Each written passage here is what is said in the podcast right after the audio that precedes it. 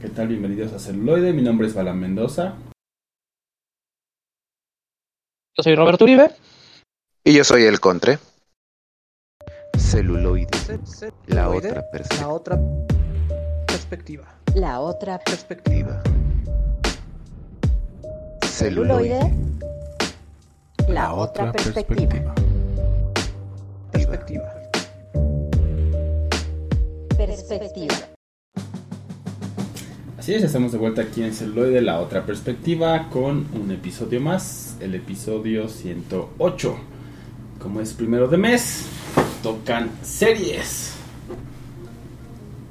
Primero, segundo, ¿no? Porque ahí tenemos un, un delay, pero esperemos este regularizarlo ya para el próximo mes.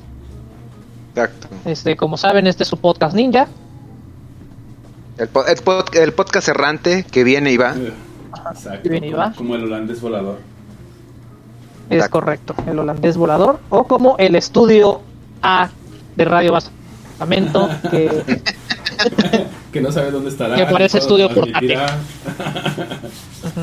que no se sabe cuándo ni cómo transmitirá, pero Pero aquí de que tienen su su podcast lo tienen.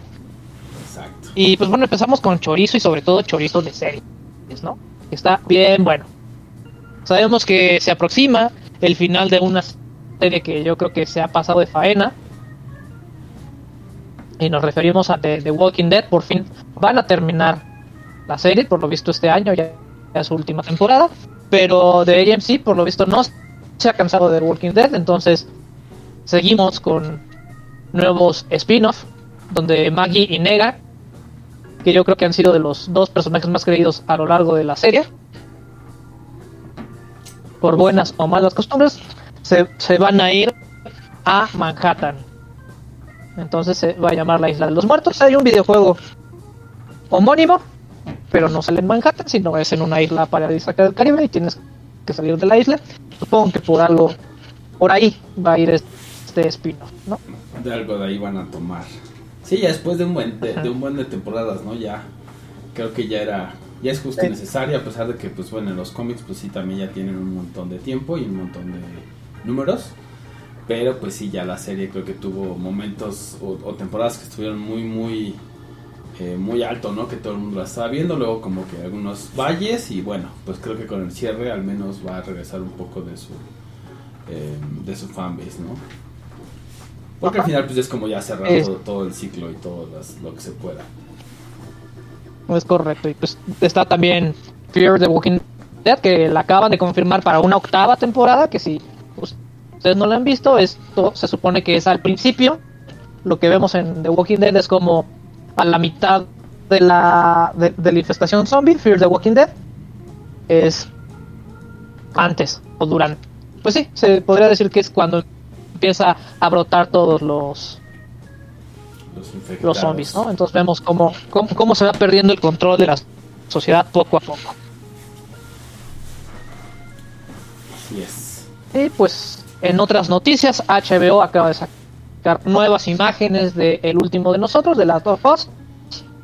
Y pues quiere echarle toda la carne al asador a esta nueva serie que es basada en videojuegos. Un gran No tenemos a-. Que, que- que más que un videojuego es como una peliculota, ¿no? O sea, yo, yo lo veo así. Película interactiva, sí. Ajá. Yo así es como lo vi también. Película interactiva y creo que tiene bastante carnita y el mundo también como para este para una Sí. muy buena serie. Y pues sabemos también que HBO, pues bueno, también ahí hace muy buenas producciones, entonces yo creo que luce bastante prometedor.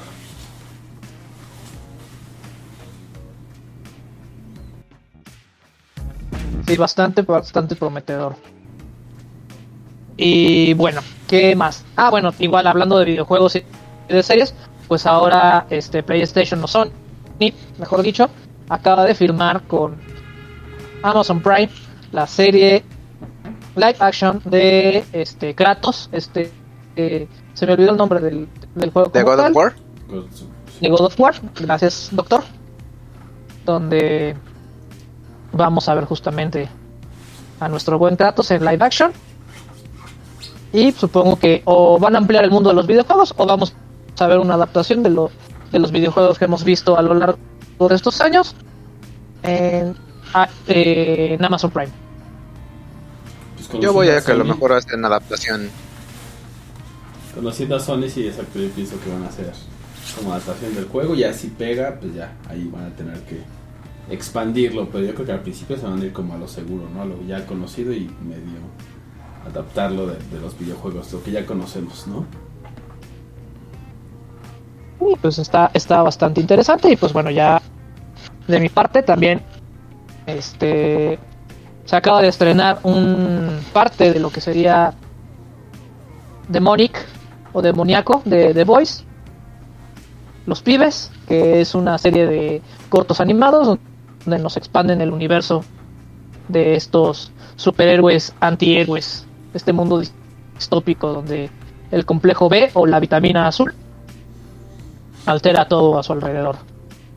Y tenemos distintos directores como los creadores de Ricky Morty, tenemos este estilos muy variados, unos recuerdan a las caricaturas clásicas de las Warner Brothers, tanto anime, o sea, muy al estilo de, de Visions de Star Wars, que cada capítulo tiene su propio estilo y su propia historia. Eh, tenemos lo mismo, pero para adultos. Sí, y, y, bueno, y ahorita que estás hablando de los pibes, también conocido como The Voice, eh, yo no sabía, no me había enterado, pero ya está en el rodaje de la segunda temporada. Eh, y solo por curiosidad me pareció muy interesante cómo... eh, eh, Tercera. Tercera, ah, ok. De cómo este de Homelander, también conocido como el actor Anthony Starr, eh, estaba grabando una, una escena de, de pelea en un bar, pero no se vieron las cámaras. Eso está como, como muy extraño. Porque, porque fue un conflicto bastante, bastante muy bien actuado, pero ninguna cámara a su alrededor. O sea, está como rara la grabación ahí. ¿Es el detrás de cámara o qué? Pon- pon- vas a tener que poner el link del video para que. No, no, no, no. Es que, es, es que en la, en la vida real Anthony Starr se agarró a madrazos en un bar. Por eso pon yo tampoco lo he visto. y se, le estaba, y se le estaban a punto de llevar a la cárcel, entonces eso está medio comprometiendo eh, su participación en la siguiente temporada de The Voice, pero, pero vaya, o sea, fue como el chiste de cuando se estrenó The Dark Knight, este Christian Bale estaba atravesando un este episodio de, de denuncia por violencia doméstica y lo, lo acreditaron como una batimadriza del mundo real. Cierto.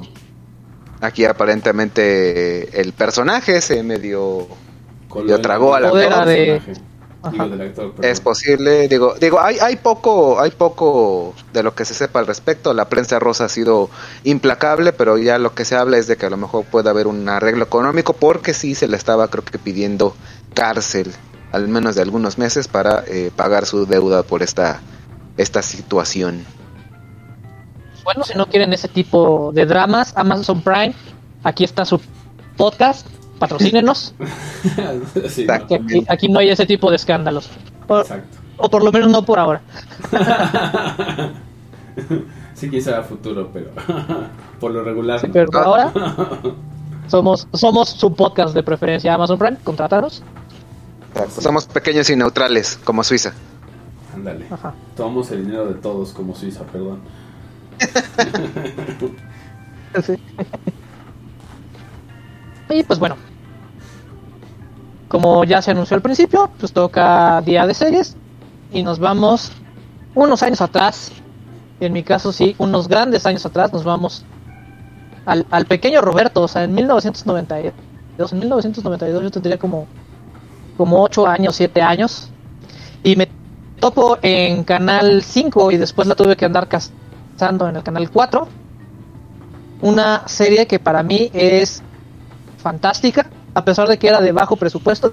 Digo, yo de niño no me fijaba en los presupuestos, pero me atrapó la historia, la construcción de personajes y pues obviamente este ya más adelante con otra con otros medios pude terminar de ver la serie completa y me refiero a Highlander el Inmortal que su original justamente sale de esta película que tiene el mismo nombre, la de Highlander, pero en este caso está protagonizada por Adrian Paul y personifica a Duncan MacLeod, del clan MacLeod, que se supone que es adoptado O sea, no, no, no tiene parentela con el personaje de la película, pero en el primer episodio nos encontramos con, con Duncan y con Connor McLeod. Y le da así como la estafeta de ahora tú tienes que seguir llevando el nombre de, del inmortal, ¿no? Entonces, aquí a lo largo de, de la serie, pues vamos viendo esta evolución este, de, de personajes donde se enfrentan a distintos inmortales a lo largo de la historia. Y pues la, la serie va pimponeando, digamos, el flashback de la vida de, de Duncan actual y cómo son sus encuentros con, con los distintos inmortales, ¿no? Y tenemos ciertas re- reglas, ¿no? O sea, solamente puede morir si eres degollado o cortándote la cabeza con un arma cuerpo a cuerpo. Este, y no se puede pelear en batalla, en suelo sagrado, o sea, cementerios, iglesias y cosas por el estilo que tengan algún dote de, Sacro. de Holy, por así decirlo, este onda, onda sagrada o consagrado. Y por otro lado, las batallas siempre tienen que ser uno contra uno. Entonces la pericia de uno versus la pericia del otro determinaría quién era el ganador. Y finalmente quien derrotara a su oponente adquiere sus memorias y sus conocimientos Y sus habilidades, ¿no? Que era, es parte del y sus sí. de, la serie que, que ahí vamos viendo como... Digo que al final si ya vieron la película, pues bueno, es como dentro del mismo mundo, pero eso es parte del encanto, ¿no? Van... Están aquellos que están todo el tiempo cazando a los demás inmortales para volverse más poderosos, más hábiles. Y aquellos que pues están tratando como de tener una vida hasta cierto punto normal. Exactamente. lo que cabe. Entonces, pues ahí vemos como en la primera temporada, este, tenemos a esta artista conocida como Tessa que funciona de interés romántico de Duncan MacLeod y pues van teniendo sus vaivenes amorosos a lo largo de la primera temporada hasta que fatídicamente, fíjate que eso, eso me gustó, o sea, porque aunque era niño, yo decía, ah, pues seguramente algún malo o algún otro inmortal va a ocupar a Tessa como chantaje y va a morir. Y no, lo que pasó es que como un acto casual de la vida, este muere en un asalto junto con su mejor amigo Ricky, pero la sorpresa es que Ricky se, se levanta como un inmortal y Tessa no tiene la misma suerte, entonces así nos van evolucionando con buenas coreografías este al momento de los duelos y sobre todo este un estupendo soundtrack que ligando con el episodio anterior del grupo Queen, aquí tenemos la de Queen of the Universe y además de Who Life Live Forever, ¿no? entrelazado con otro otro música setentera ochentera que enriquece bastante esta serie. Sí, cómo no. Y sí, Vale. las batallas son re buenas. Así, hay co- Eh. incluso los estilos, ¿no? También te ponen mucho los estilos. Ajá. De repente, cómo lo agarra cada uno de los inmortales a los que se enfrenta Duncan. Por las posturas de batalla y el, tipo de arma que utilizan. Entonces eso también le añade muchísimo al mundo porque no es como siempre nada más ahí el mismo tipo de corte o así, sino sí tienen como diferentes posturas, ¿no? Eso, eso es muy interesante. tienen, tienen buenos coreógrafos y a- además este no hay no hay desperdicio en la serie o sea cada cada temporada va aumentando el hype hasta que ahora sí que la, la terminan abruptamente pero después le dan un final medio final con una película en eso del 98 bueno tiene dos. Una del 98 que también es pro- protagonizada con Adrian Paul pero descarta todo lo de la serie y después viene otra película que también le da como como cierre un cierre mejor hecho. Este donde se tienen que unir los dos MacLeods para derrotar a un inmortal. Entonces esas, esas vale vale la pena verla esa, esa película y ya después otro personaje o otros dos personajes que, que valen la pena hincarles el diente. Uno es el personaje de Mitos, que se supone que es el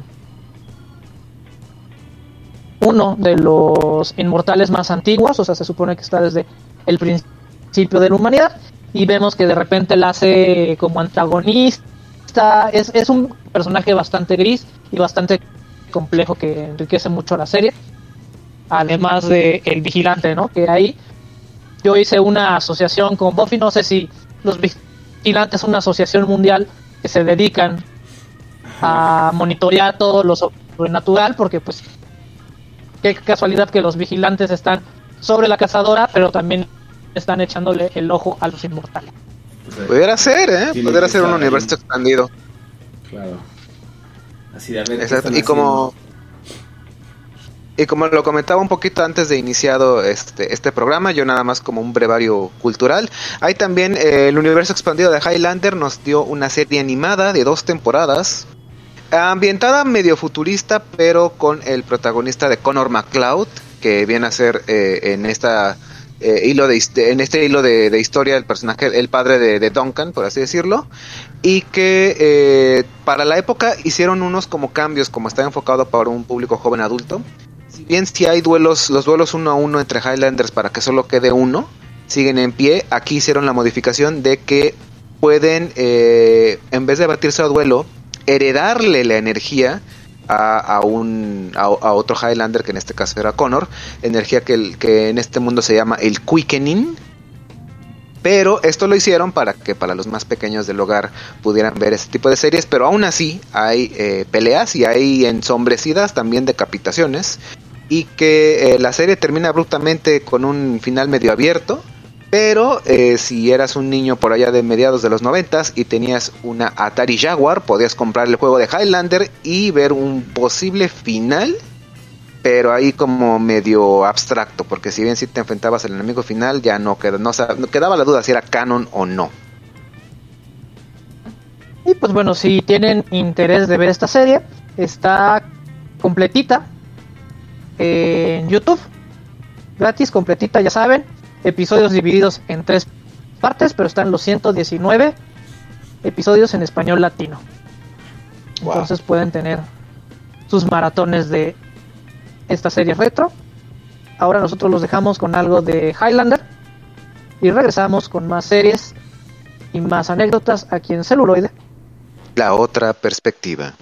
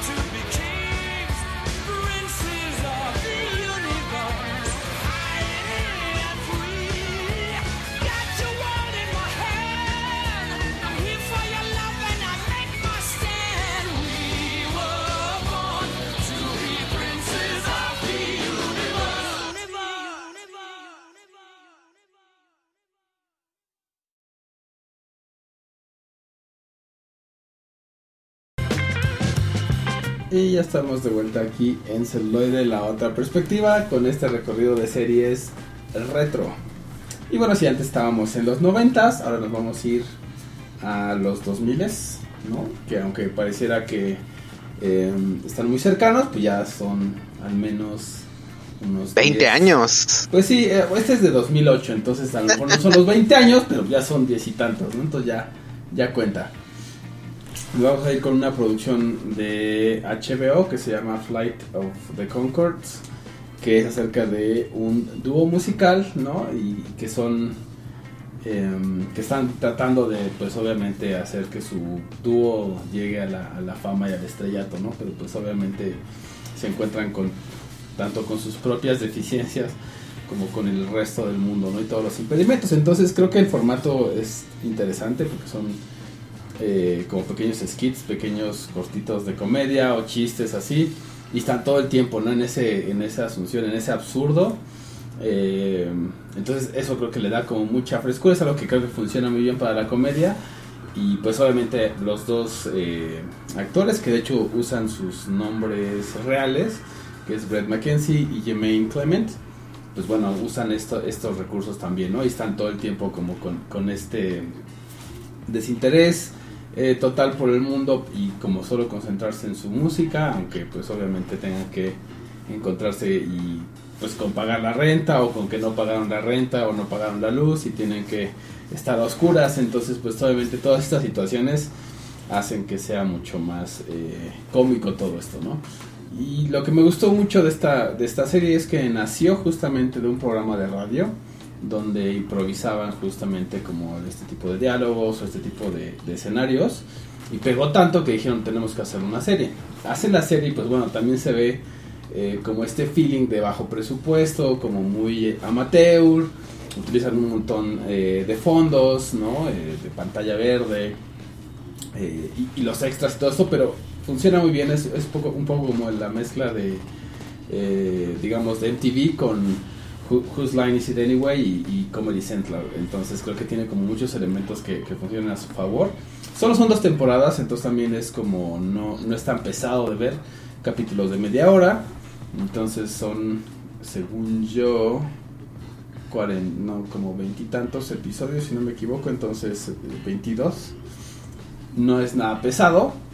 Y pues bueno, obviamente eh, verlos en estas situaciones pues es, es muy, muy, muy gracioso. Son eh, neozelandeses, entonces también siempre les están haciendo la burla porque los confunden con australianos, ¿no? entonces se ofenden de no, yo no soy australiano, soy neozelandés, ¿no? Porque tienen como esta, esta riña, aunque son o están muy cercanos, vaya, pues tienen esta riña de pues no, yo, yo no soy australiano, soy neozelandés y pues obviamente también que siempre lo primero que les dicen es eh, el Señor de los Anillos, ¿no? Lo que todo el mundo conoce de Nueva Zelanda, pues es que ahí se filmó. Ah, Nueva Zelanda. Ah, rugby. Ah, no, ese es de los australianos, güey, ese es el punto. Entonces ahí es como, como, exacto. Ahí es de, no, yo no soy neozelandés, pero ahí sí es, ahí se filmó El Señor de los Anillos, entonces lo único que se conoce es Señor de los Anillos, ¿no? Y todo el mundo es como, ah, sí, yo conozco mucho de Nueva Zelanda. Señor de los Anillos, ¿no? Hobbits, el anillo, los elfos.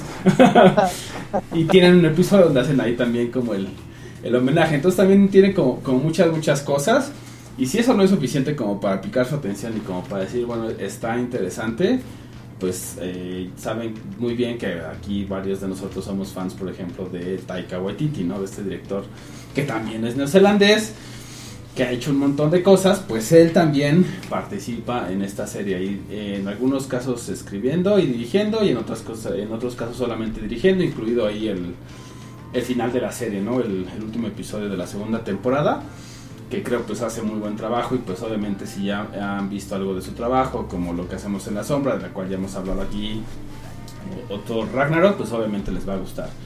Y digo esas porque son como más del estilo cómico porque eh, pues Jojo Rabbit pues sí es como más hacia el drama no entonces pero si vieron esas otras dos y les gustó pues bueno es como el tipo de, de humor. De repente también pasa no pues como se ve que hay un montón de improvisación y todo el tiempo están intentando chistes pues no todos como que pegan, ¿no? Como que no todos son tan, tan buenos, pero se agradece como ese intento y esa frescura de que te puedes dar cuenta cuando están también improvisando, porque pues esa, esa media sonrisa dibujada, ¿no? De que se están aguantando la risa, de que eso no está en el guion o en la idea original y pues simplemente salió, o que alguien nada más está como provocando una reacción en los demás actores, ¿no? Como diciendo alguna barbaridad nada más para ver si la otra persona se sale de personaje y dice alguna otra tontería o se ríe. Entonces eso también hace que, que, sea mucho más entretenida de ver, que también te contagie mucho la risa. Lo que no he visto y no busqué eh, es bloopers, porque creo que eso seguramente debe tener varios. Eso es algo que pasa mucho en las series de comedia. Entonces, pues todos los errores y todas las, justo esas, formas, esas partes donde sí alguien hace que los demás se boten de la risa y no puedan seguir, pues bueno, también son bastante buenas. Pero eso ya quedará de tarea para los y las celufans. Eh, pero bueno, pues mientras tanto pueden ver esta, esta serie de Flight of the Conchords. También otra de las cosas que tiene, pues como son músicos, de todos están intentando hacer canciones, ¿no? Que si les gusta a la chica la cafetería, entonces se pueden cantar, ¿no? La chica la cafetería y hacen toda una canción de ese evento, aunque pueda ser algo totalmente absurdo y totalmente X, ¿no? Y así como eso, pues obviamente de todos. Por ahí hay un episodio que, que se llama Bowie, por ejemplo, que también pues hay muchos fans David Bowie, pues ellos también y hasta imitan como el eh, pues la voz, el tipo de música, creo que lo hacen bastante bien. Obviamente no hay como eh, compararse con el señor, pero pues bueno, creo que hacen lo hacen desde la comedia desde una parodia, eh, entre comillas, homenaje, y eso creo que funciona también muy bien. Entonces hay como muchas, muchas, muchas cosas que pueden ahí rescatar de esta serie.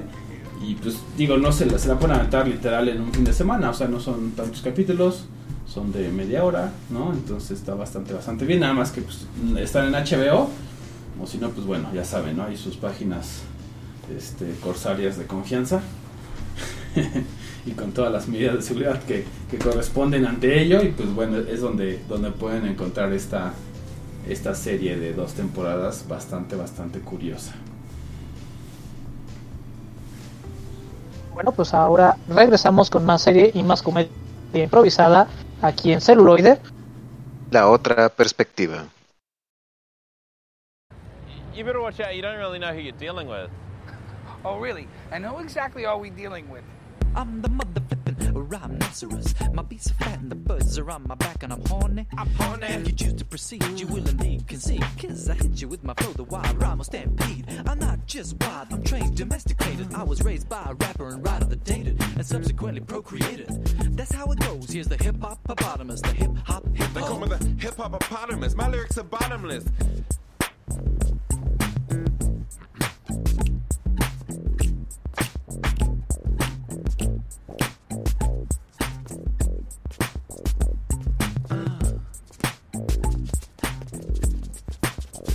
They call me the hip hop hippopotamus. Flows that glow like phosphorus. Popping off the top of this esophagus. Rocking this metropolis. I'm not a large water dwelling mammal. Where did you get that preposterous hypothesis? Did Steve tell you that perchance?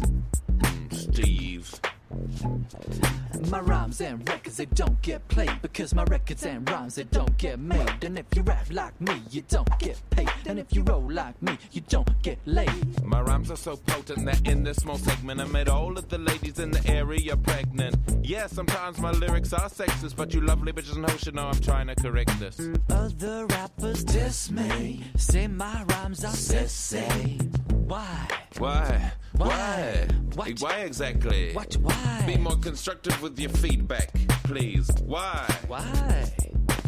Why? Cause I rap about reality. Like me and my grandma drinking a cup of tea. There ain't no party like Bananas Tea Party. Hi. Ho. I'm the mother flippin'. I'm the mother flippin'. I'm the mother flippin'. Who's the mother flippin'? Flippin'. I'm the mother flippin'. Mother flippin'.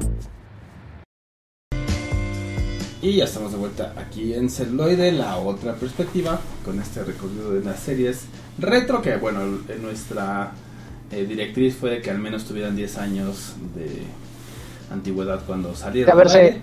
Ujú. haber salido. Yo sí me fui muy atrás. No, está bien, porque y- o sea, sí agarramos como de los 90 hasta los 2000, pero no nos pasamos, por ejemplo, de 2010. 2010 tan recientes. Pues no, aquí vamos a hacer de nuevamente de nueva cuenta un salto hacia el pasado, hacia la bonita década de los 90, mediados de los, mediados de los 90 con uno de los eh, me parece al menos más grandes trabajos que ha tenido el señor Tim Allen en la pantalla chica y que se llama Home Improvement en su idioma original. Aquí en Latinoamérica lo conocimos como Mejorando la Casa. Corriendo la casa, sí. Y qué serie tan divertida. Yo también. En casa en España. Sí. Ay, no, Saludos a España. no, no, no, no. Saludos a España y a sus traducciones. Yo creo que por eso en Latinoamérica traducimos tan mal las, las películas y las series. Sí, ya. Tenemos una escuela iberoamericana. viene, vi- viene, viene de parte de nuestros hermanos mayores. Sí, viene de parte de nosotros. Qué bueno, qué bueno, bueno. O sea, se- como, Se, se llevan nuestro oro y nos dejan mal traducciones. Malas traducciones. O sea, o, sea, nada más como bre- brevario cul- cultural, Die Hard, que nosotros conocemos como duro de matar, dices, ok, no está tan, tan mal, pero en España sí, la jungla de cristal es una cosa que dices de dónde chicas que estuvieron fumando y por qué no compartieron para, para que estuviéramos en la misma nota. Pero Porque, bueno, porque te spoilean la última escena. O sea, te spoilean la Sí, última exactamente. escena donde- Exactamente. Que también en México, si, si cuando sale de Hangover y que lo pudieron haber traducido así como la resaca o la cruda, bueno, hubiera, eso hubiera sido a lo mejor muy, muy mexicano. Pero sí, poner qué pasó ayer es un spoiler grande de, de- de los, de los buenos. Pero bueno, eh, retomando, eh, aquí en Mejorando la Casa, porque sí, no, mi, mi inglés no es tan bueno. Eh, seguimos las aventuras y desventuras de la familia Taylor con Tim Toolman Taylor o Tim el hombre herramienta Taylor y su eh, familia de clase media, su esposa Jill, sus tres retoños, eh, que son más o menos, se llevan eh, uno o dos años entre sí, y como Tim Taylor es host de su propio programa conocido como Tool Time o Tiempo de Herramientas, donde eh, da consejos de reparación de casa, reparaciones en casa, eh, le da justamente promoción a las herramientas Billford, eh, que es una marca inventada para la serie, pero como todo le male sal de una manera tan cómica y tan hilarante y que vaya... eh, Tim Allen para mí es uno de esos eh, comediantes en los noventas que, que, fue bastante bueno. Eh, no sé, como que lo siento muy, muy práctico para la comedia, muy tal vez hasta lo dejaban improvisar mucho, no, no, no ahondé tanto más en eso. Y que desafortunadamente ese también es su más grande virtud y falencia, porque pues quítalo de la comedia o de la buena comedia y pues te quedan pues ya cosas no, no tan buenas para el señor Allen. Pero aquí pues sí nos entrega este chiste tras chiste tras chiste en todo tipo de desventuras y que vaya aquí también se nota como un presupuesto quizás algo ajustado porque o están en el set de Tool Time o están en la casa Taylor o están en el patio de la casa Taylor con uno de los mejores personajes de toda la serie que es el buen Wilson Wilson Jr un eh, vecino del cual solo se le puede ver eh, de la cabeza de la nariz hacia arriba siempre está tapado por la cerca y que le da a Tim un eh, consejo bastante filosófico. De hecho, hay un capítulo ya de las últimas temporadas donde le dice, mira, yo estudié, hice un doctorado en varias cosas, ten- tengo, viajé por todo el mundo, recabé, prácticamente es un entre arqueólogo e historiador. Y en un punto de su vida, Wilson dice, es que yo pensé que todo este conocimiento no me iba a servir de nada, no se lo estaba transmitiendo a nadie, hasta que te conocí a ti. Porque cada capítulo le llega con un problema distinto y Wilson con una eh, frase, digamos, eh, célebre o con algún consejo que se le da eh, de cualquier civilización del mundo, él como que lo aplica para la vida, lo tergiversa de una manera horrible, pero vaya, la idea, la idea como que ahí está. Y también, pues como toda sitcom noventera, también nos entrega todos los problemas de la clase media baja, ¿no?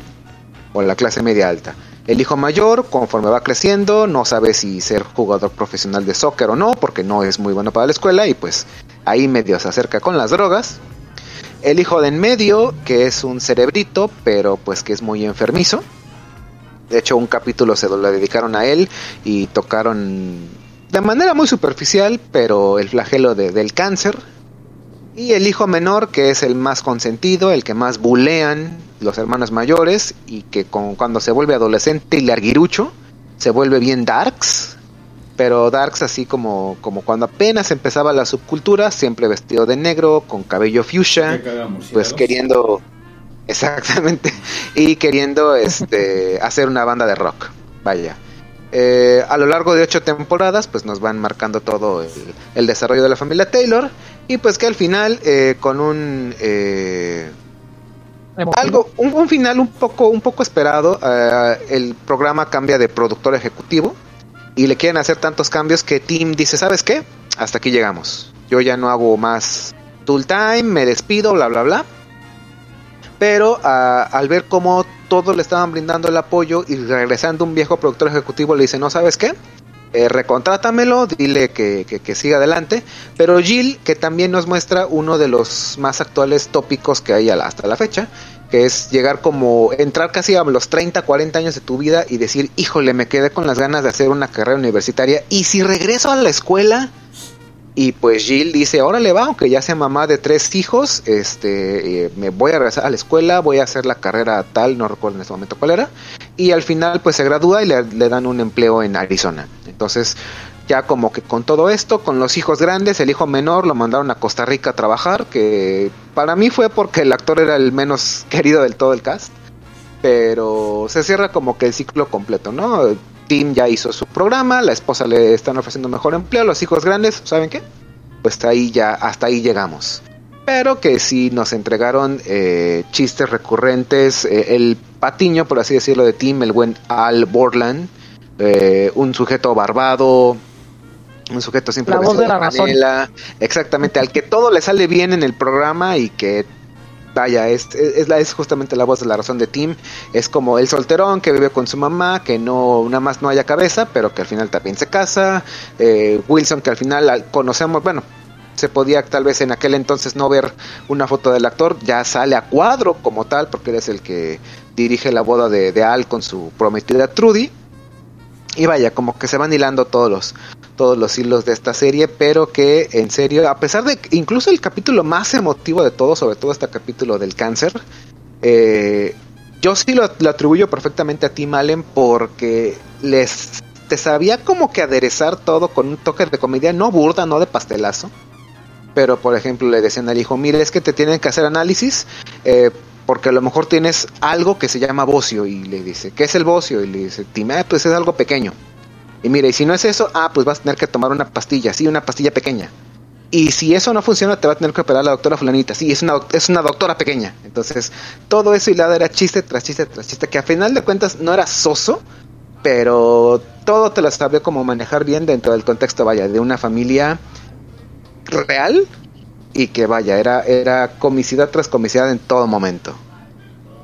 Y que tuvo un, un regreso desafortunado a, la, a las series sitcom o a esta nueva nueva televisión Exactamente. con The Last Man Standing. Last Man Standing. Lamentable- lamentablemente no, no pegó la, la serie, creo que nada más tuvo una temporada y la cancelaron así. Luego, luego. Sí, de, de esas series que yo creo que al menos aquí en Latinoamérica llegó en esos, en ese bonito horario de Canal 5 en México a las doce y media, una de la madrugada, porque todos sabemos que esa es la mejor hora para ver televisión.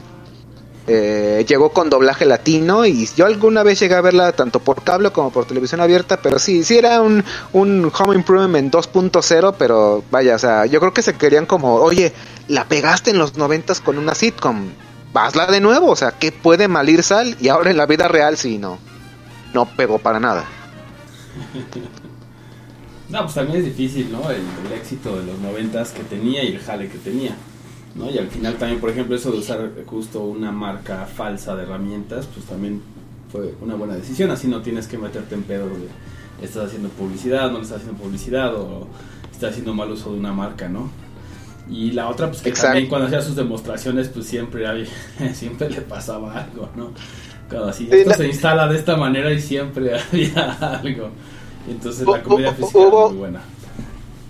Hu- Hubo una escena donde se supone que tiene que este, poner un adhesivo muy, muy, muy bueno. Tenía como ponerle duela a una. a- o, este, o duela o con Golium, no recuerdo bien, a una mesa. Entonces, no mide bien las paletas de seguridad y se pega la mesa a la frente. Entonces, con un adhesivo poderoso. Entonces, llega a su casa con un cacho de mesa pegado a la frente hasta que se disuelva el, el, solvente, el pegamento. Y varios años después sale un eh, profesor de universidad, o de, de bachi- no, un profesor de bachillerato, que le dice, mira, a ver, no la riegues, acuérdate de esa vez que se te pegó la, me- la cabeza en la mesa. Entonces su esposa, ¿otra vez? O sea, la, la vez que, se te, que salió en la televisión no fue la primera, fue la segunda. Y Tim con una cara de, no, no, cállate. cállate". O sea, no, era no. demasiado bueno. No, no, el, el, Toolman era de los de, los mejores personajes como tal y pues no olvidemos que también tenía a su chica Tool a, su Tool Girl que en la primera temporada, en primeras dos temporadas fue Pamela Anderson con un histriónico personaje ya después la, la, la cambiaron pero vaya como que todo to- todo calzó bien eh, en esa serie eh, exactamente cayó donde debería ser E, e- e increíble, ¿no? De que Disney se animara a contratar a Pamela Anderson. Porque era Disney de los noventas. exacto exacto ya para esa época ya, había- ya había pasado creo que por Baywatch Ya, ya había pasado por Baywatch. Eh, y- eh, era, era un y- sex y- symbol. eh, toda Creo la la quitaron en la tercera temporada porque empezaron con los con los problemas que con este ¿Con Tommy Lee? con Tommy Lee. Sí, probable- probablemente sí, pero vaya, o sea, como que todo al menos. eh, yo no me, yo no me atreveré a decir que es mal en algún punto. O sea, es, es lo mismo. O sea, vas a ver comedia, vas a ver chistes. No, su calidad Sí. nunca fue en desmedro, pero vaya, o sea, siempre iba como en esa línea. Pero obviamente, como toda producción, tiene que. Si hay algún escándalo, ¿sabes qué? Córtalo, cámbialo, modifícalo, porque no, no queremos. y fíjate que de cierto modo repiten la fórmula de este aprendiendo a vivir o Boy Meets World, Oh, Miss World, ajá. ¿No? O sea, tienen al vecino sabio, tienen este las situaciones en el patio y, y- y situaciones familiares que se resuelven Sí, autoconclusivas. Exactamente. eh, claro que aquí la perspectiva es, digamos, de un de un prepuber que va creciendo hasta que se hace hasta que se va a la universidad y pues aquí es un hombre adulto que va viendo cómo sus como sus hijos van creciendo, como también él va creciendo como persona, porque eh, empieza como un eh, vendedor de puerta en puerta. En la historia lo menciona, no se ve, pero lo menciona. eh, hace una carrera universitaria y es tanto su conocimiento en cuanto a reparaciones que sí le dan un doctorado honoris causa. O sea, el mismo personaje también crece, la esposa crece, los hijos crecen. En todo momento sí hay un desarrollo muy orgánico, muy de la vida real, pero aderezado con una comicidad física justamente que el, que el buen Tim Allen la sabía hacer, pero, pero con ganas. Bueno, pues- pues ustedes no no hagan ninguna reparación en casa sin haber visto este pro- programa porque se pueden dar cuenta de la cantidad de accidentes que pueden pasar en el hogar. Y nosotros regresamos con más tiempo de celuloide La otra perspectiva.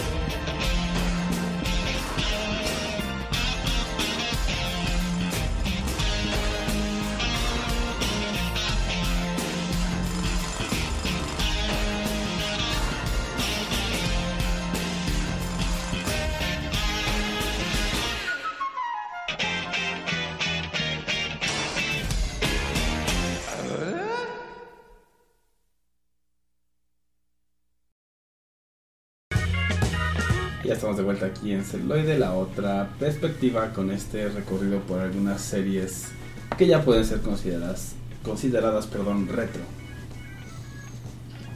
Sí, y pues si quieren que hablemos de alguna serie, recuerden escribirnos a contacto arroba celuloide.life, donde escucharemos todas sus sugerencias y series, películas de lo que quieren que hablemos en este su podcast. Además, síganos en Twitter porque tenemos Instagram y síganos en Instagram porque escribimos en Facebook. Exactamente. Nos pueden mandar su De igual manera nos pueden escuchar. Nos pueden escuchar en vivo o después nos pueden encontrar en Spotify, Apple Podcast, en este box que no me acuerdo cómo se llama y si no estamos en alguna plataforma también díganos para anexarnos. Sobre todo Spotify si ya está sirviendo porque creo que una- tuvo una caída masiva hoy. No sé si, si ustedes lo notaron, yo no pude. Yo lo ¿Por qué no escuchaste? solamente. Sí, yo también lo escuché en la mañana y como al mediodía, pero pues no, no tuve, no tuve ningún tema. No, no, no. Eh, lo que es hoy y mañana eh, van a ser mucho más negreros en la fábrica de arroz. Tuve que cargar cuatro bolsas enormes, de 25 kilos y estoy molido de la espalda. Ce- Cero Spotify para ti hoy. Exactamente. Ok, pues ahora dando otro salto cuántico a 1987, i- igual producida por Disney, tenemos este, esta serie que se llama La Bella y la Bestia. ¿No? Una readaptación del cuento clásico, donde ahora en un ámbito neoyorquino nos encontramos con una detective interpretada por nuestra queridísima Sarah Connor, Linda Hamilton, de la mano con el hombre de aspecto peculiar y futuramente Hellboy, Ron Perlman. ¿Eh? Con ese elencazo tenían para rellenar toda la serie, la, este excelente aventuras donde nos damos cuenta que la detective descubre un mundo este debajo de Nueva York donde fenómenos y hombres combinados con bestias que en el caso de Ron Perlman era como una especie de león este tienen que resolver distintos asesinatos y se transforma en una especie de ángel guardián de esta detective con un total de 56 episodios en los cuales están divididos en dos temporadas. Lamentablemente, esta Linda Hamilton no continúa para la siguiente para la segunda temporada, lo cual rompe mucho, digamos, la sinergia de la, de la serie, pues tenían bastante equipo. Y pues es una serie que lucha por la aceptación justamente y la inclusión, porque justamente todo este mundo oculto pues tenía que salir a la luz, pero pues tenían el, el miedo de, del ojo inquisitor de la sociedad. pues vemos cómo la relación de este hombre bestia con la detective va aumentando y va complejizándose al punto de que llegan a tener un niño o un hijo, ¿no? Pero justamente la segunda temporada, no me acuerdo por quién la reemplaza, pero se cae bastante la serie y pues termina este siendo la búsqueda de este eh, hombre bestia para recuperar a su hijo. Que también tiene ahí muchas referencias con otras versiones de La Bella y la Bestia, o sea, de películas que salieron en el 34 y así. O sea, toma como mucha de la estética de repente de otras de las interpretaciones de La Bella y la Bestia, lo cual se agradece. O sea, es interesante cuando eso sucede. ¿No? Que dicen, bueno, es un cuento, ¿no? Y se ha hecho miles de versiones y se han hecho miles de adaptaciones que podemos tomar de todas estas, ¿no? Y eso también, pues obviamente le añade profundidad, porque bueno, es una historia que a lo mejor ya es conocida, que ya las han contado mil veces, pero bueno, esta tiene como ese, ese encanto, ¿no? Y sí, como dices, en la primera temporada, pues sí, Linda Hamilton le aporta muchísimo, aunque no es como, para muchos no era como esa belleza como tradicional, entonces también eso creo que, que ayuda a contar este tipo de historias. Es correcto. Y después hicieron un, un remake en el 2012 con un tinte más, más oscuro. Que le pudieron echar un poquito más. O sea, unas cuatro temporadas, pero.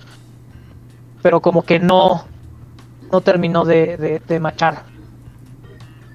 ¿No? O sea, también esta tuvo 70 episodios. O sea, la primera tuvo 54. El remake tuvo 70. O sea, así le, le sumaron. Pero iba muy a la estética de, de Buffy, la cazavampiros. Y también emparentado un poquito con Grimm, de las estilo cuales ya hemos oscuro. hablado en otros episodios.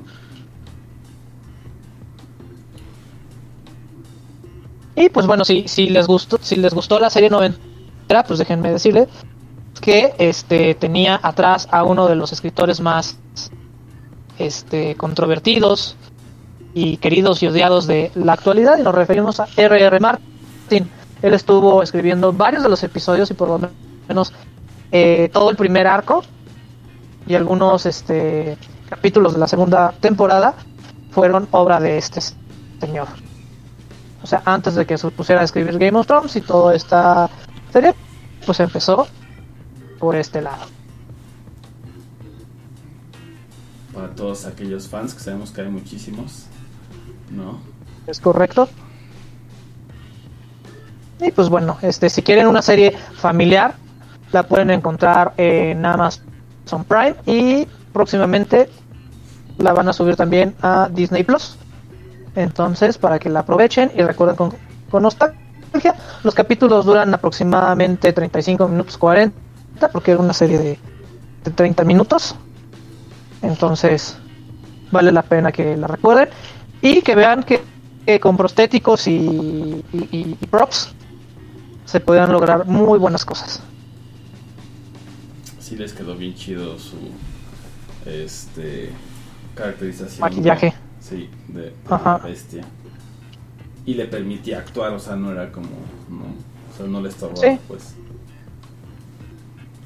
Sí, y vemos que también Ron Palmer ha tenido bastante. Ya, ya de por sí tiene una fisionomía peculiar.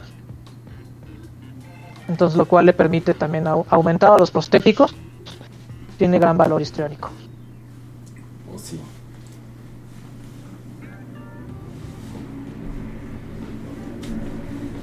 Pues bueno, ahora los dejamos con algo de La Bella y la Bestia de 1987 y regresamos con más series retros aquí en celuloide.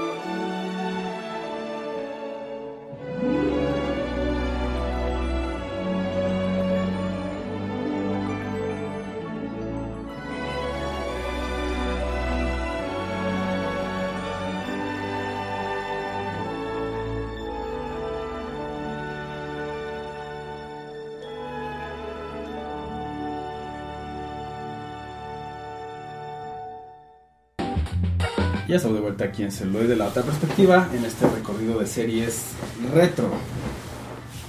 Exactamente, y un salto cuántico que eh, para la producción de este bonito episodio que están escuchando, eh, siempre se hace una planeación, eh, por lo menos de un par de semanas antes. Y eh, cuando se aclaró del, tiempo en el que se permitían hacer las series, yo sí, yo, inmediatamente cuando dijeron series, elegí justamente de la que vamos a hablar a continuación, pero recordé que no es tan vieja para los términos, digamos, que estamos manejando, desde el año 2002 al 2003. Pero nada más de recordar que de eso ya tiene 20 años. Dije, no, sí es retro, pero ya con creces. Oh, sí. Y viajamos, viajamos a la bonita región de la Patagonia con una serie que es de mis favoritas de todos los tiempos. Si son de México, o de Chile, o de España, o Rusia, si es que Spotify no les ha negado este bonito podcast, habrán visto una adaptación de cuatro, de cuatro señores que a base de engaños resolvían todo tipo de problemas de la manera más poco convencional y que eran casi casi unos antihéroes, pero todo nació en Argentina, de la mente de David Cifron, nos trae los simuladores. Justamente casi, justamente cuatro cuasi embaucadores dirigidos por Mario Santos en la logística y planeación, eh, Emilio Ravena en la caracterización principal, Gabriel Medina en la investigación y Pablo Lampone en la logística para adquirir todo lo que necesita eh, estos operativos de simulacro, que van desde reconciliar a una pareja, hacer que un joven acredite varias materias que está a punto de reprobar, pasando por eh, unas merecidas vacaciones que se, eh, que se dan nuestros protagonistas y que terminan resolviendo un caso de eh, homicidio, llegando hasta los extremos de salvar a una chica de una vida de anorexia y bulimia, eh, rescatar a varios de sus colaboradores pasados del FBI y finalmente en un glorioso capítulo que dura dos horas y que nos vieron y que durante toda la segunda temporada nos pasaron cachitos de cómo iba a ser el enfrentamiento final. eh, entrenan a un embaucador también eh, al cual ellos vaya, valga la redundancia, embaucaron para entrenarlo como un Rambo de la vida moderna y embarcarle en la cruzada para acabar y exterminar en aquel año 2003 a Osama Bin Laden. Que eh, es tan bueno ese personaje que incluso ellos mismos dicen, oye, este fulano en una de esas te lo encuentra y te lo mata. Y bueno, aquí eh, justamente lo que me gusta de esta serie es que en su primera temporada está... ah, es muy recurrente que yo siempre diga esto, está muy aterrizado en la vida, en el, en el plano de lo real. Es muy creíble. Eh, se fijan mucho justamente, primero su cliente, que realmente qué problema tiene. Eh, nuevamente, tan, tan simplemente su, su primer carta de presentación es que una señora va a comprar un departamento, pero eh, no tiene el suficiente dinero. Entonces le dicen, ¿sabes qué? Tú cítate con el dueño, di que lo vas a comprar. Y engañan al dueño diciéndole que justamente enfrente va a haber una construcción de un edificio de 50 pisos y que van a tardar de 8 meses a 2 años para terminarlo. Entonces, la cliente, que también está coludida con el operativo, dice, oye, con razón, te urge venderme el departamento. No, yo no voy a, yo no voy a poder aguantar dos años de esto.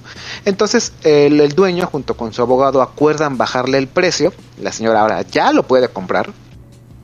Y pues así queda resuelto, digamos, el problema. Es una, es una eh, cuestión bastante ingeniosa que incluso hasta pudiera ser real y que vaya, así es como empiezan, empiezan de menos a más ya eh, en la segunda temporada, reitero, eh, intentan más bien engañan al FBI y ahí sí ya siento que es este casi casi rayar completamente en la ficción.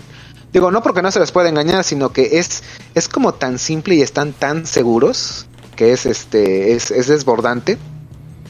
Pero que vaya, están están muy bien trabajados los los personajes. Justamente Mario Santos, que es el protagonista de esta, de esta historia, por así decirlo, es uno de los mejores personajes, porque incluso él justamente empieza en solitario ayudando a, a varias personas, ya que es eh, un viudo casi de 39 años, que al ver cómo cuando era pequeño su familia, su padre eh, se tuvo que suicidar debido a que tenía demasiadas deudas, pero le dejó como herencia, por así decirlo, eh, un libro de muy muy poco éxito llamado El mentiroso de la montaña, que el cual justamente trata la historia de cómo un pueblo, eh, una compañía minera, quiere adueñarse de unas tierras y necesitan sacar a todos los pobladores. Entonces, un niño, a base de engaños, a base de, varias situaciones medio este, absurdas, engaña a la compañía, desisten de comprar las tierras y el pueblo puede prosperar. Entonces, ese joven Mario Santos eh, hace exactamente lo mismo para librar a su familia de las deudas y a raíz de eso y de varios estudios que ha tenido sobre todo en filosofía e historia, dice pues si tengo este don, pues por qué no eh, ayudar a los demás, pero él lo aclara desde el principio y es muy redundante ese aspecto. Yo no, nosotros no somos hermanitas de la caridad. ¿Quieres que te ayudemos? Se te hace un presupuesto que es tú vas a pagar exactamente el doble, que abarca lo que es la logística y la movilidad y listo, o sea, pagas y te resolvemos el problema que sea. Y literal, la serie va eh, explotando a literal a lo que sea. Incluso la, la primera temporada termina sacando a un hombre de prisión, a alguien que, que purgaba prácticamente cadena perpetua por crímenes contra la salud contra niños. Y ellos, en un revés, justamente cuando el, el, el ex convicto y su abogado quieren huir hacia Miami, los engañan, los, les ponen un pequeño sedante con otro colaborador en su, en su vuelo y les ponen unos pasaportes de broma, uno que era de Osama Bin Laden y otro que era de Saddam Hussein. Entonces esto el FBI no se lo toma bien, encarcela a estos dos sujetos y pues ellos se salen con la suya y pues bueno, ya no les quiero spoilear más, más la serie. Está completamente gratis en YouTube. Los, me parece son 24 o 25 Google capítulos. Los encuentran exactamente. Están eh, sin demasiado esfuerzo. Pongan simuladores Argentina. Y de hecho los, los países que mencioné en un principio no fueron al azar. Los simuladores tuvieron una, una, una adaptación tanto en México, en España, en Chile y en Rusia. Y el actor principal, Federico Delia, repite su programa, su papel, perdón, para la versión española. O sea, qué tan buen, qué tan bien le gustó, yo creo que actuar ahí, o o era casi impensable otro Mario Santos. Que aquí, bueno, en México, pues tuvimos eh, desafortunadamente a. Tony Dalton como el papel de Mario Santos, que es insufrible, es verdaderamente cae, pero pero pero mal digo yo yo yo nunca he sido exageradamente fanático de su trabajo pero después de del programa que su versión mexicana de Jackass y quizás matando cabos de ahí Tony Dalton para mí no no, no, no me genera ningún tipo de emoción.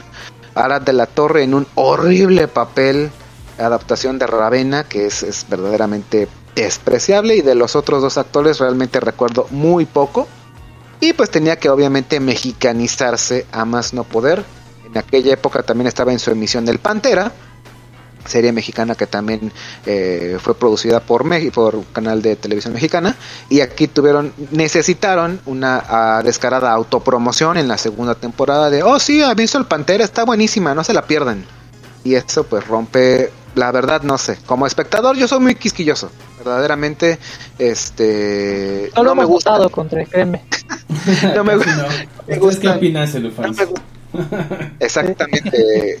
Qui- qui- Quieren que el People's Power siga siendo recalcitrante y ácido con todas las cuestiones audiovisuales y multimedia o quieren una versión más relajada donde todo es lindo, bonito y ay, por supuesto, nos encanta ver la televisión abierta, es lo mejor que le pudo haber pasado a México después de la piña con la pizza.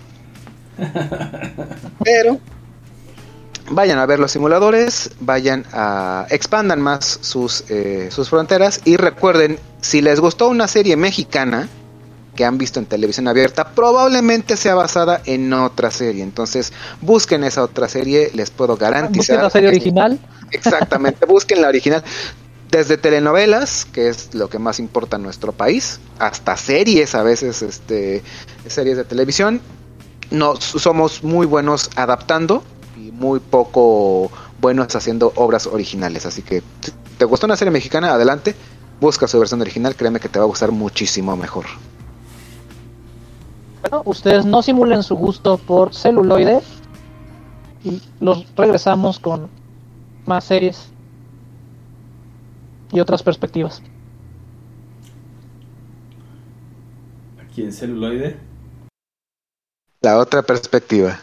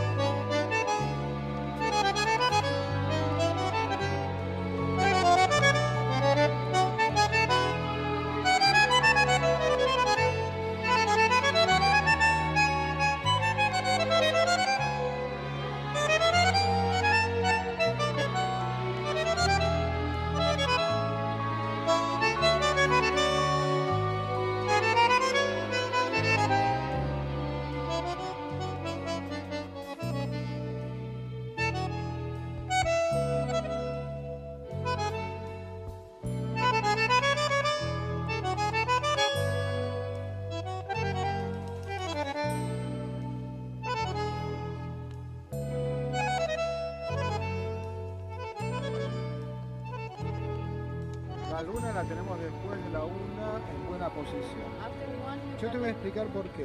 Después de las 12 de la noche, Ya estamos de vuelta aquí en Celuloide, la otra perspectiva, con este recorrido a algunas series que ya pueden ser consideradas como retro. Y bueno, ahora nos vamos a ir a el Reino Unido. Y es con una serie que se llama The IT Crowd. No recuerdo cómo lo hayan puesto en Latinoamérica. Solo sé que en España le pusieron los informáticos. Entonces digo, bueno, no está tan perdido. Y bueno, es de 2006. Entonces también ya tiene un rato. Aunque este estuvo hasta 2010 y después sacaron ahí un especial en 2013. Eh, bueno, pues su, su primer este, episodio salió en 2006. Consta de cuatro temporadas y este especial que les decía. Son 25 episodios de media hora, lo cual lo, lo hace que lo puedan ver igual en un fin de semana, sin tanto problema. Y bueno, hablas eh, acerca, o trata, mejor dicho, acerca de dos informáticos o dos ingenieros de sistemas que bueno dan soporte en una empresa. Y después llega se llaman Roy y se llama eh, Moss. Y bueno llega Jen no que es esta chica que no tiene idea de, de lo que es la informática pero que la contratan como gerente de relaciones en ese departamento de relaciones como de- ¿cómo se llama? internas, ¿no? Entonces se vuelve la, jefa de ellos y pues al principio hay como esta animadversión hacia ella porque no conoce nada de, de informática, no sabe nada de computadoras, pero después se encuentran que pues bueno, eh, ella es quien puede ser su, puerta al mundo y les puede ayudar como al otro lado, ¿no? El trato personal, porque pues ellos son como el, el clásico ingeniero de sistemas, que es como yo solo sé hablar computadoras, no sé hablar con personas. Entonces, pues es muy geek, obviamente, si, si trabaja en algo relacionado a tecnología, pues obviamente es como lo suyo, va a ser una serie que les va a gustar mucho. Y si no trabajan en tecnología, también les va a gustar porque tiene como justamente este contrapeso en Jen y bueno, también en el jefe por ahí, Reinhold, y en otros personajes que también por ahí van saliendo aunque obviamente se, se centra alrededor de ellos y de ese departamento, pero bueno, hay como muchas otras situaciones que son enteramente humanas y que pues obviamente cualquiera se puede identificar eh, con ellas, ¿no? Por ahí en la primera temporada tiene el episodio 6, un- uno que se, el episodio 6 perdón, se llama The Red Door, la puerta roja, donde descubrimos a otro integrante o otro personaje que se va a volver integrante de este grupo ya de manera permanente, que es Richmond, que es este ser eh, gótico, que es este ejecutivo eh, que iba en ascenso hasta que empezó a escuchar Cradle of Field, ¿no? Este grupo gótico, y entonces empezó a ponerse maquillaje, y empezó a ponerse así cosas, a vestirse oscuro, entonces no sé por qué la gente cambia, ¿no? es muy buen episodio, porque la gente dejó de prestarme atención y ahora solamente, como que todo el mundo estaba así muy raro, y pues lo vemos a él, ¿no? Todo este pintado de blanco y los ojos así como el cuervo y cosas así. Entonces, de ahí obviamente lo, lo encierran en el, en el em, sótano, que es donde está el departamento de, de TI. Y bueno, lo pone detrás de esta puerta roja porque pues deprimía a todo el mundo, ¿no? Después de cinco minutos de hablar con cualquier persona, ya estaba cuestionándose acerca de la vida y estaba que estaba todo totalmente oscuro en sus pensamientos. Entonces, muy buen capítulo. Pero a partir de ahí, pues bueno, seguimos viendo las eh, historias, ¿no? Pues Jen siendo esta persona totalmente extrovertida, eh, una, una persona que le gusta hablar con otras personas y cómo pues de repente tiene que lidiar como con todas estas situaciones. Aquí también hay como en la otra que hablé que es The Flight of the Concords, mucha improvisación, mucho el tema de hacer como estos pequeños segmentos eh, cómicos y un poco decir, tengo estos personajes, ¿qué les puedo aventar? ¿no? O qué situaciones les puedo poner que sean absurdas, que sean ridículas o que los pongan, eh, digamos, fuera de su zona de confort y de alguna manera resolver en- a través de la serie qué es lo que les está pasando, ¿no? De una manera también muy cómica. Tienen un cierto crecimiento, aunque no demasiado, porque tampoco son tantos capítulos, a pesar de que son cuatro temporadas. Pero bueno, sí vamos ahí como viendo algunas, algunos aspectos de cómo se empiezan a llevar mejor, hasta cierto punto, ¿no? Porque siempre hay como esa fricción, por ejemplo, sobre todo entre Roy y Jen, ¿no? Como siempre estarse ahí molestando y como estarse ahí picando el uno al otro, que obviamente genera como esta, esta tensión y esta dinámica de, de estarse respondiendo de repente, ¿no? Eh, lo- eh, no sé, como yendo en contra de lo que está diciendo el otro, y pues sí le añade bastante ahí el toque eh, cómico, y pues bueno, del otro lado Moss, que está como siempre en su mundo y solo está como tratando de lidiar con ambos que son personalidades como muy fuertes y él es un poco más introvertido y pues bueno eso también hace que sea muy chistoso además de que pues obviamente como el todos estos estereotipos de- del departamento de tecnología no de contestar la llamada y lo primero que dice Roy es así de ya intentaste reiniciarlo ya lo desconectaste y lo volviste a conectar este ok No, no, no subestimes, no subestimes ese, ese ¿no? truco. yo trabajo en, en muchos y aparatos. sé que funciona güey por eso está Aún, aún aún hoy, aún hoy en día, así de, oye, ¿cómo resuelvo esto? Pues reinícialo. Güey, ¿has intentado estudiar para ingeniería en sistemas? ya vas, ya vas. Créeme, créeme que sí te aceptan, güey. Exacto. Ya, ya, ya tienes más de la mitad de la carrera, güey. Así, oye, ¿ya lo reiniciaste? la mitad de las herramientas y sí, el, el otro, la otra mitad la pueden ver en la serie. O sea, es reinicias, ya reiniciaste, no, ya lo intentaste de conectar y desconectar. y entonces esa es la segunda llamada que siempre cuelgan, ¿no? Ya casi nadie pasa como al tercer nivel que ya es como, ya intentaste reiniciar, ya intentaste conectar y desconectar, ¿no? Ah, bueno, entonces ya voy a ver, ¿no? pero el 80% también de, de las veces que les marcan o algo es, es eso, ¿no? Y cuando van, de todas maneras es que estaba desenchufado algo, ¿no? Y te lo ponen, entonces también eso es como muy, muy gracioso.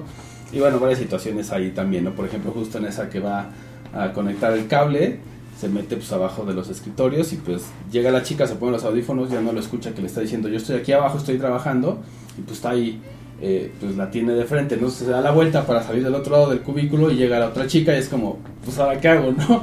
Porque pues no pueden hacer nada como para no estar como incómodo y pues bueno, así como esa, pues un montón de situaciones totalmente absurdas y ridículas, pero que bueno, pues pueden llegar a ser como muy, muy graciosas. Por ahí pues también tuvo como algunas críticas precisamente de algunos de los episodios.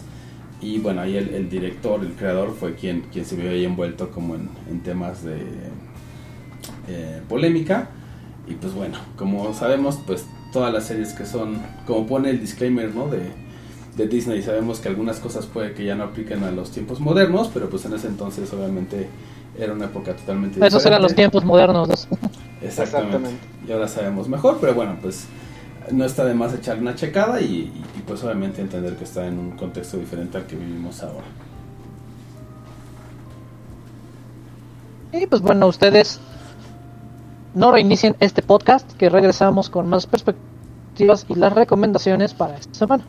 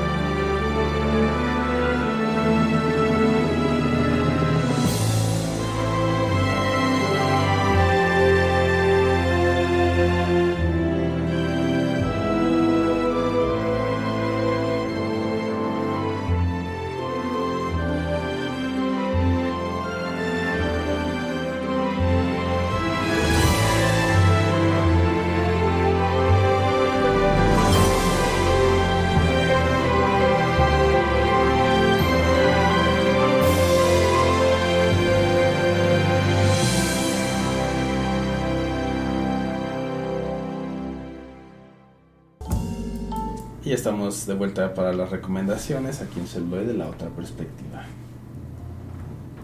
Y pues de mi parte, les, bueno, mejor dicho, de mi amable persona, porque no quiero que Se malinterpreta. Allá malos entendidos. se vaya, se vaya a mi- a malinterpretar y menos en estas épocas y menos en este día. Este, les recomiendo una serie de humor blanco que nos habla acerca de el karma y que las buenas acciones traen buenos beneficios y me refiero a la excelente serie del 2004-2005 conocida como My Name is Herald. Muy buena. Ahorita Bueno. la pueden encontrar en, en- en su página corsaria de confianza, pero espero que la suban no muy tarde a Star Plus porque originalmente salió en FX. Yo por mi parte, eh, justamente acabo de recordar, y como en ese bonito terreno de la animación, cuando a principios de los noventas toda, toda eh, cadena televisiva quería sus propios Simpson, cuando ellos pegaron, Warner Brothers nos trajo la bonita serie llamada Mission Hill, Serie bastante medio experimental, animación con un tono eh, adulto que en aquella época se caracterizaba por los colores más eh, sombríos, unos trazos no tan lineales y que está casi completa en su totalidad en ni siquiera que tienen que recurrir a páginas corsarias, vayan al siempre confiable YouTube, pero solo la van a encontrar con doblaje latino que no es muy malo. Estuvo a principios en el canal de Warner y durante muchos años, por allá de los eh, 2007, 2008, en la barra Adult Swim, que ahorita pues ya nada más, a menos para Latinoamérica, es un bonito recuerdo.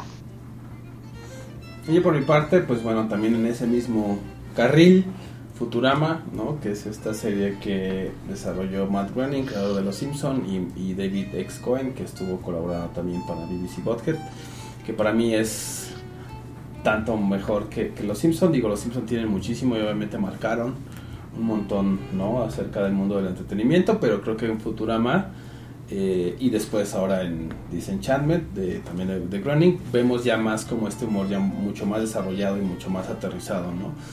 Pero en Futurama, pues pues, sí. que, que también viene nueva temporada de Futurama, la serie que han cancelado tres veces y la han vuelto a que, que sigue regresando, sí, regresa a la vida cada, regrese. cada que, que puede. Lo cual yo agradezco, Cada- cada que- tiene muchos chistes muy buenos. No, pues es que tiene, tiene una, un, una- un fandom bastante fuerte, Futurama. Yo no entiendo por qué, por qué no lo siguen. Porque la no cancelan, claro. O sea, cómo toman la decisión de cancelarla y después terminan volviéndola a. a- a Pero, pero cada, sí. cada que vuelve, cada que vuelve, no sé ustedes, regresa como que un poco diferente. Es muy diferente el Futurama, digamos, que hay eh, antes de su primera cancelación al segundo. O sea, se, se marca prácticamente, son personajes como medio hasta reboteados. Tal vez sea como parte de su encanto. Adaptable a, las generaciones que lo van a ver, eh, digamos, en, vivo, por así decirlo, y los que ya lo vieron antes. O sea, sus primeras temporadas para mí son oro puro. Las siguientes no son malas, sino ya no son, ya son como algo extrañas para mí. No sé, tal vez esa sea parte de su encanto.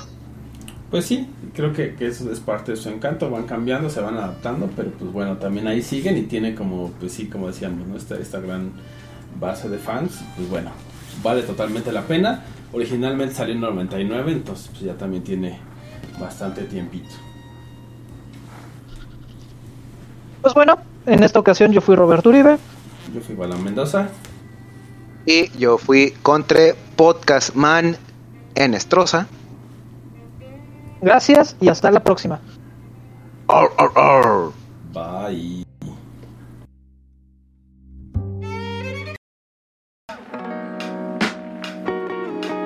Celuloide.